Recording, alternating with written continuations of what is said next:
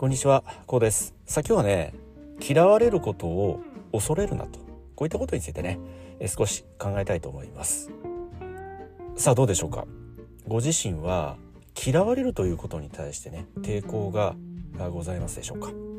まあもちろんね、この嫌われるということに対しては、まあ、歓迎する人はおそらくね、まあ、いらっしゃらないと思いますけれども、まあ、僕自身もねもちろん嫌われるということは、まあ、できれば避けたいですよね。うんまあ、それでも時にはねその嫌われるいわゆるその嫌われる勇気というものをね、まあ、持たなければいけない。こういったことをね、まあ、少しばかり掘り下げて考えていきたいんですよね。まあ、これどういうことかというと、まあ、この「嫌われる勇気」といったねタイトルの書籍もありますよね。大変まあベストセラーということで有名な書籍でもあるんですけれどアルフレッド・アドラーさんという方がね、まあ、創始されましたアドラー心理学というね、まあ、その心理学に対する、まあ、解説書といいますかね指南書でもあります。このアドラー心理学というのは、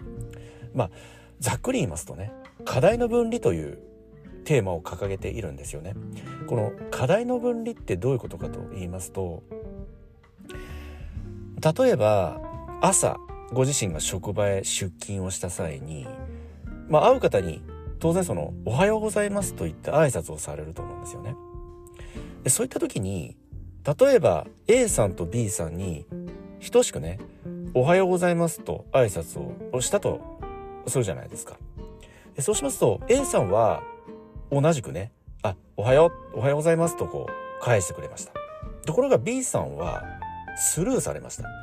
まあ、別の言い方をしますと無視されたこのような状況ってどうですか？ありませんかね？挨拶をしたら相手も挨拶を返してくれるだろうってこっちの勝手な期待値なんですよね。ところがその挨拶を投げかけた相手がその挨拶を返さないことってそれってその自分の期待値を裏切られただけであってまあ別の言い方をしますとその挨拶を返さないといった選択をしたということはその B さんのまあある意味都合なんですよね。B さんに何らかの事情があってご自身に対してね挨拶を返さなかっただけというそのお互いにそこには挨拶を交わそうといった課題があるんだけどその課題ですよね。ご自身は人に会ったら挨拶をしようといった課題があるじゃないですか。ところがその相手はその課題に対してどういった選択をするかということはその相手の、まあ、自由といいますか相手の問題なんですよね。だから自分は挨拶をしたけど返してくれなかったそれに対して気を病んだり落ち込んだりまあ少しばかり憤慨したりねそういったことっていうのはこれは少しばかり違うよということなんですよ。その相手の課題に振り回されない考え方これが、まあ、アドラー心理学なんですよ。それが先ほど申し上げた課題の分離といったテーマなんですよね。もう一つ例を言いますと例えばよくありがちなのが会社が自分に対してね正当な評価をしてくれない、まあ、これも同じ種類ではあるんですよね。その自分は自分なりにねもう精一杯やってると。結果もそれなりに出してきたと。それでも給料が上がらない。役職が上がらない。どういうことだと、まあ、このような不満を当然持つと思うんですよ。それでもその自分はこれだけやったんだから評価されて当然だといったその期待値が勝手に自分の中にあるだけでそれはご自身の課題なんですよね。ところが会社がご自身を評価するかどうかはそれは会社の課題なんですよ。だから先ほどの挨拶と非常にこの考え方はまあほぼ等しいと言ってもいいと思うんですよね。自分の課題そして相手の課題というものを常にこう切り離して考える考え方、まあ、これがアドラー心理学であり、まあ、課題の分離といったね、えー、考え方でもあります。まあ、そういった中でその今回のね、まあ、テーマでもあるんですけれどこのその嫌われることを恐れるなということなんですけど、まあ、これは人間関係を言っているんですよね。まあ、例えばね上司から飲みに誘われただとか休日に何らかのねお付き合いをまあ誘われただとかこういった時にそのご自身ってバシッとそれを断ることってできますでしょうか？そのもちろんねケースバイケースその時と場合にはよると思うんだけれど基本的にその上司の顔色を伺うだとかその例えば本当は断りたいんだけど断ることによってね自分の評価が下がるんじゃないかだとかひいては嫌われるんじゃないか。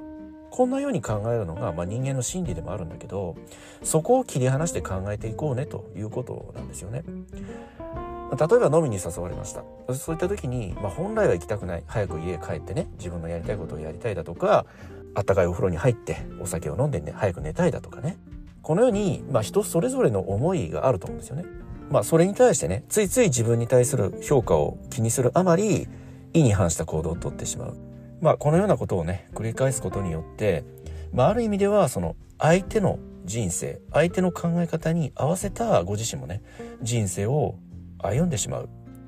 相手の人生を歩んでしまう。どうですか？それって望む人生ですかね？ご自身がね。そこで思い返したいのはやはり嫌われることを恐れないということ。まあそれこそね飲みに誘われるご自身ってこれまでおそらくその飲みにお付き合いに出かけていっていた方だと思うんですよね。だから誘われる。そうじゃなくて誘われない自分を作ってしまってはどうでしょうか。それが先ほど申し上げた嫌われることを恐れないということ。もちろんね上司の誘いですからなかなか断りづらいというものはあるかもしれないけれど大義名分建前でいいんですよ。まあ、例えばねこれからあまあ何らかの習い事がありますだとかそれこそ、まあ、両親のね少しばかり、まあ、ケアをしなきゃいけないだとかまたは、まあ、妻がね、まあ、なかなかこう許してくれないだとかねその何らかの大義名分って立てられると思うんですよ。その嘘も方便なんていう言葉ありますようにその嘘ってそのもちろん相手ってわかるんですよ。あ嘘ついてんなって。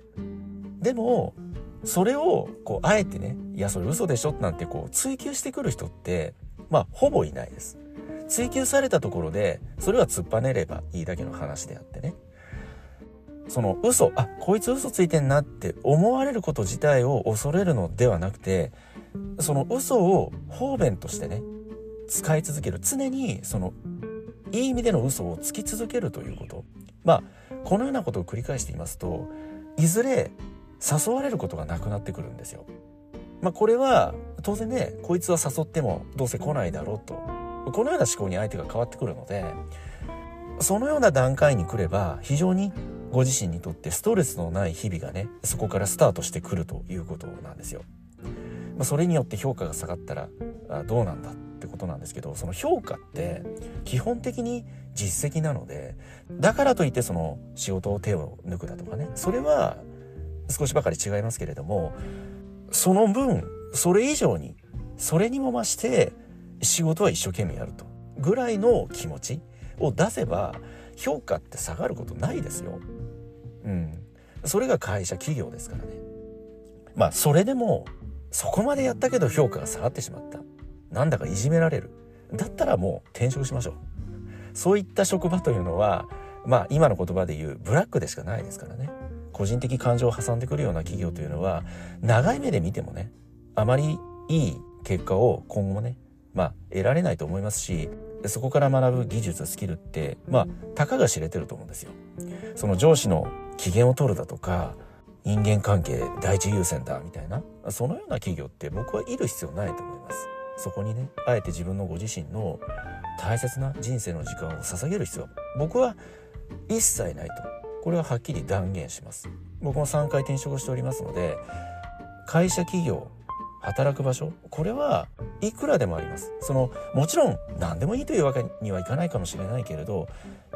それでもそのご自身が今よりもね輝いてストレスを限りなく減らしてね働ける場所って必ずありますから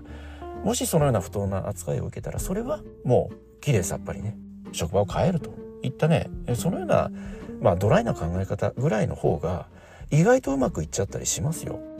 これはね、まあ、はっきり申し上げることが、まあ、僕の経験談から言ってもね、できます。なので、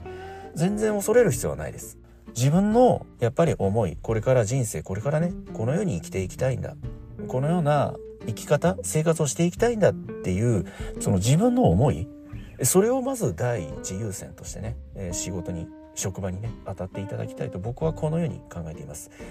まあそのね僕は昭和世代なんでねその一昔前ってまあその上司のお付き合い飲み会だとかねそのような場所というものはとりあえず顔を出すもんだみたいなそのような常識ってあったんですよ。それはその時代が許していた。ところが今の時代そんなことを言ってる上司ってそれこそパワハラ扱いだとかモラハラ扱いだとか必ず制裁を受けますからその上司もあまりむちゃくちゃなことってできない世の中なんですよね今はね。うん、だからまあこのようなことを考えますとその上司も例えば当然昭和世代生まれの方が多いと思うんだけどやっぱりそこに気づかせてあげなきゃいけないっていうところもその特に若い方ででしたらねそのような役割も僕はあると考えています僕たち世代ってどうしてもその古い解雇主義といいますかその古い時代の考え方って何,、まあ、何割かは抜けきれていない部分ってありますからまあその辺りの方を逆にね教えてあげる気づかせてあげるこういったことがね非常に今の若い方にねまあ、ある意味課せられている、まあ、任務なのかなって僕はこのように考えています。まあ、これが多様性の時代でもありね、ダイバージェンスの時代とも言われるゆえんではないでしょうか。はい、このね、嫌われる勇気、ぜひね、持っていただきたいと思います。嫌われたっていいじゃないか。この言葉をね、ぜひ胸に、何かのね、こう迷いが生じた時、例えば誘われました。断ろうかな。いや、断りにくいな。このような時に、ふとこの言葉をね、思い出していただきたいと思います。嫌われたっていいじゃないかって。もちろんその嫌われるといった一つのワードにこだわってしまうと躊躇してしまうと思うんだけどその自分を主張すると自分の考えを相手に分かってもらう。伝えるといった言い方に変えてみてはどうでしょうか。それが今はできる時代。この令和の時代というのは今それが主張できる。